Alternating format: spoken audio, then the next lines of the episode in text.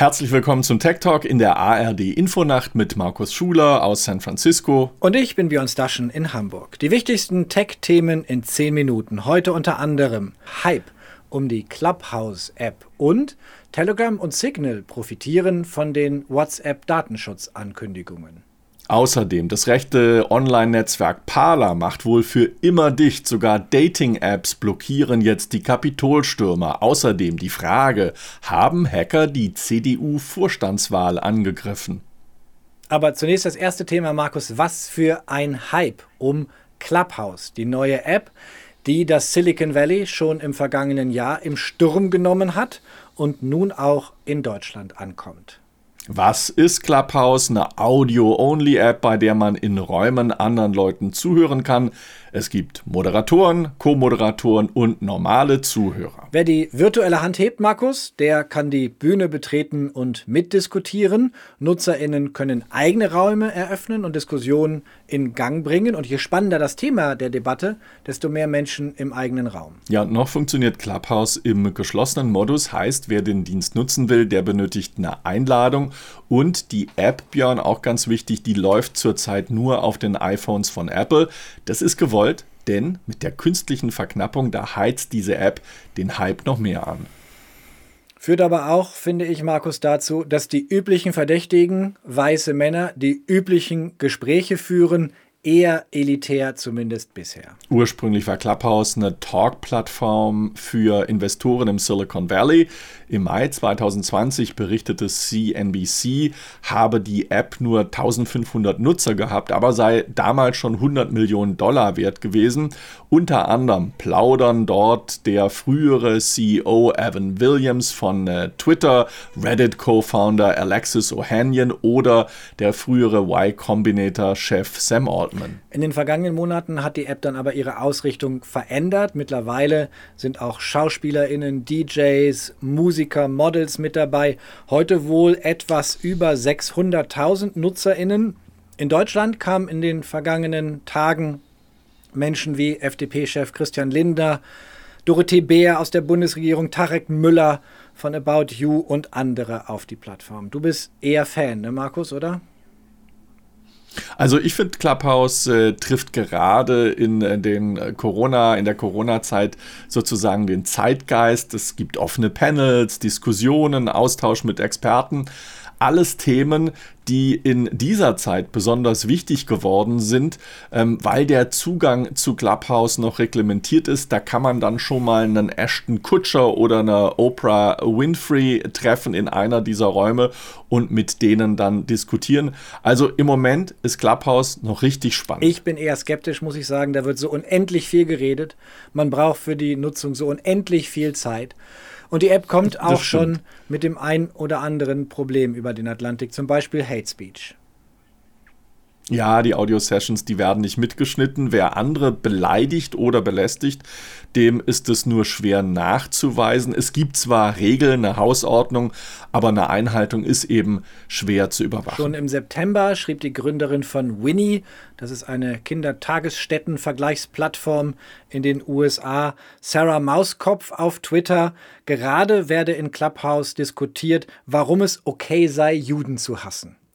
Sicher ein krasses Beispiel für den Ton auf Clubhouse. Die App hat daraufhin versprochen, in einem Blog-Eintrag, dass sie mehr tun will gegen Hate Speech, hat Maßnahmen veröffentlicht und beschrieben, aber am Ende läuft es darauf hinaus, Markus, dass die Moderatoren der einzelnen Räume, also die NutzerInnen selbst, für den guten Ton auf Clubhouse sorgen müssen, dürfen, können, wie auch immer du willst. Ich bleibe dabei. Die App ist ein neuer, ein frischer Ansatz. Sie ist sowas wie verlängertes Talkradio, Podcast Aftershow oder einfach nur frontaler Fachvortrag. Clubhouse ist für mich ein Gegenentwurf zum Social Media Geschrei, das wir die vergangenen Wochen erlebt haben, besonders auf Facebook. Sie erlaubt einen zivilen Austausch der Nutzerinnen untereinander und manche User sind sogar der Meinung, und ich kann dem etwas abgewinnen, die App mache sogar süchtig. Markus, wäre sie ein Gegenentwurf zu Twitter? dann dürfte ich dort nicht genau dieselben Leute treffen wie auf Twitter, die über genau dieselben Themen reden, elitär, vor allem weiß, viele Männer, sondern sie müsste sehr viel diverser sein. Das würde ich mir wünschen auf Clubhouse. Dann würde ich vielleicht auch ein bisschen mehr Zeit dort verschwenden. Und die Frage ist auch, ist diese Plattform nicht viel zu leicht kopierbar? Was passiert, wenn Twitter seine neuen Spaces ausrollt in die verschiedenen Apps? Wird es dann Clubhouse genauso ergehen wie seinerzeit dem sehr gehypten Periscope, das dann plötzlich unterging, Markus. Ja. Apropos Untergang. Lass mich noch einen Satz schnell zu Clubhouse zur Verteidigung sagen. Du hast dich nicht in den Clubhouse-Räumen hier in den USA aufgehalten. Die sind deutlich diverser als äh, zum Beispiel in Deutschland. Aber zum Thema zurück, Untergang, ähm, das geht in dem Falle etwas zu weit. Wir reden von WhatsApp. Das verliert, das habt ihr in Deutschland ja auch mitbekommen, gerade massenweise User. Ähm, Millionen ähm, deinstallieren die App von ihren Telefonen Grund ist eine neue Datenschutzrichtlinie, die das Facebook-Tochterunternehmen einführen will. Die neuen WhatsApp-Richtlinien sollen es dem Messenger-Dienst und seinem Mutterkonzern ermöglichen, die Daten der Nutzer auch mit dem Facebook-Unternehmen und mit Werbetreibenden zu teilen. Das hat viele NutzerInnen hierzulande und wohl nicht nur hierzulande verunsichert, verärgert und sie sind zu anderen Diensten gewechselt, wie zum Beispiel Signal, Threema oder auch Telegram. Telegram beispielsweise, das verschickte eine Jubelmeldung an seine User. Die App habe nun 500 Millionen aktive Nutzer. Allein in den letzten 72 Stunden seien 25 Millionen hinzugekommen. WhatsApp übrigens hat rund 1,5 Milliarden Nutzerinnen doch schon ein paar mehr als Telegram, was in dem ganzen Brast und der ganzen Aufregung aber untergegangen ist, Markus. Die neuen Richtlinien von WhatsApp gelten gar nicht für Europa und Großbritannien. Und auch die Facebook-Mutter rudert jetzt erstmal zurück. Die neuen Regeln sollen nun nicht wie geplant am 8. Februar in Kraft treten, sondern erst am 15. Mai. Und bis dahin werde kein Account gelöscht, so WhatsApp auf Twitter. Wer jedoch zu Telegram gewechselt ist, der sollte sich das Unternehmen besser etwas genauer ansehen. Telegram wird nämlich von einem russischen Unternehmen betrieben. Die Plattform war zuletzt vor allem unter Neonazis und Rechtsextremisten beliebt und Datenschutzexperten, die halten die App für deutlich unsicherer als WhatsApp, Björn.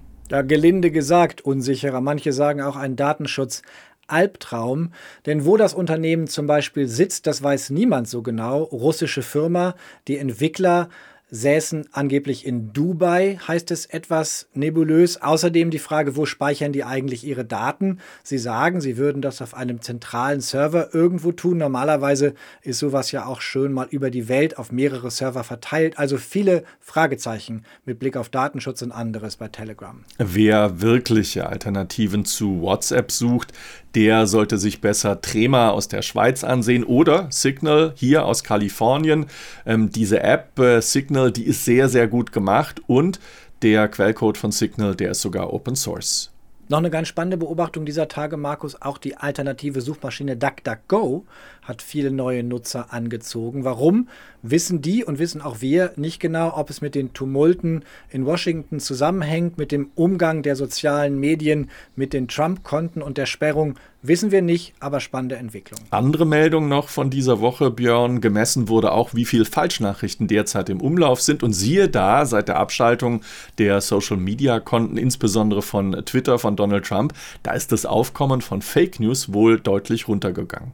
Eine dieser Fake News schleudern, Markus, war ja die App Parler, in der sich vor allem Anhänger von Donald Trump versammelt hatten und auch den Sturm auf das Kapitol organisiert hatten. Parler war nach den gewalttätigen Protesten am Kapitol lahmgelegt worden, aus den App Stores geworfen und auch vor allem vom Webspace bei Amazon geflogen. Damit war die App tot und klagt. Ja, Parler geht jetzt gerichtlich gegen die Sperrung seiner Plattform ähm, vor auf den Servern von Amazon. John Metz, das ist der Boss von Parler, der beschuldigt Amazon, seinen Vertrag äh, gebrochen zu haben, indem es Parler einfach von seinen Servern geworfen hätte. Er sagt, Parler rede jetzt mit mehreren alternativen Cloud Computing Diensten. Welche das genau sind, das sagt er aber nicht. Er nennt nämlich keine Namen, er sagt auch nicht, wie lange das dauern soll.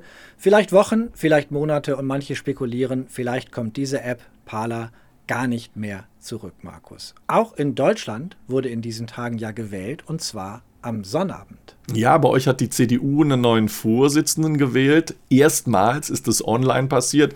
Aus rechtlichen Gründen muss die Wahl nun noch schriftlich bestätigt werden.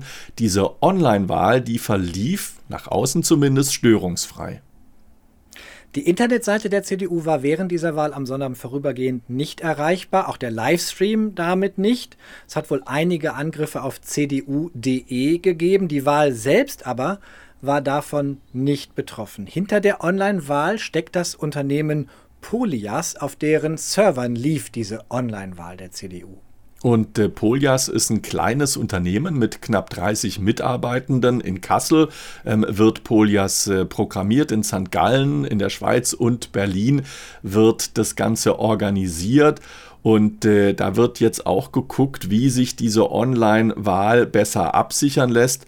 Und das hat uns Kai Reinhardt erzählt. Er ist der Gründer und CEO von Polias. Wir haben ja den Anspruch zu erkennen, ob es Versuche gab. Es gab keine besonderen Versuche, also nicht über das hinaus, was sowieso jedes System äh, an Angriffen hat. Das heißt, wir haben keine dezidierten Angriffsversuche gehabt und wir haben die Systeme halt auch geprüft.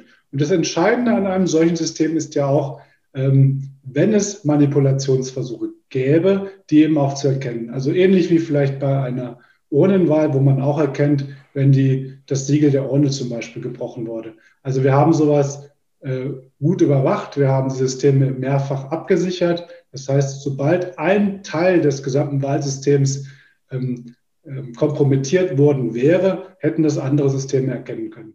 Eine DDoS-Attacke, also sehr viele Anfragen in sehr kurzer Zeit, um einen Server lahmzulegen, aber eben nicht den Wahlserver, sondern den Server der CDU. Die Telekom soll geholfen haben, diese Angriffe abzuwehren. Zunächst gab es wohl Zugriffe aus Osteuropa und aus Afrika. Später sollen, so berichten es die Kollegen von Spiegel Online, dann auch IP-Adressen in Deutschland gesperrt worden sein, um die CDU-Server zu entlasten. Also da könnte noch äh, einiges in den nächsten Wochen aufgedeckt werden. Das Thema bleibt spannend. Das war der Tech Talk auf Tagesschau 24. Uns gibt es übrigens auch auf YouTube und in der ARD Mediathek sowie in der ARD Infonacht im Radio und natürlich als Podcast. Bis nächste Woche. Tschüss, bis nächste Woche.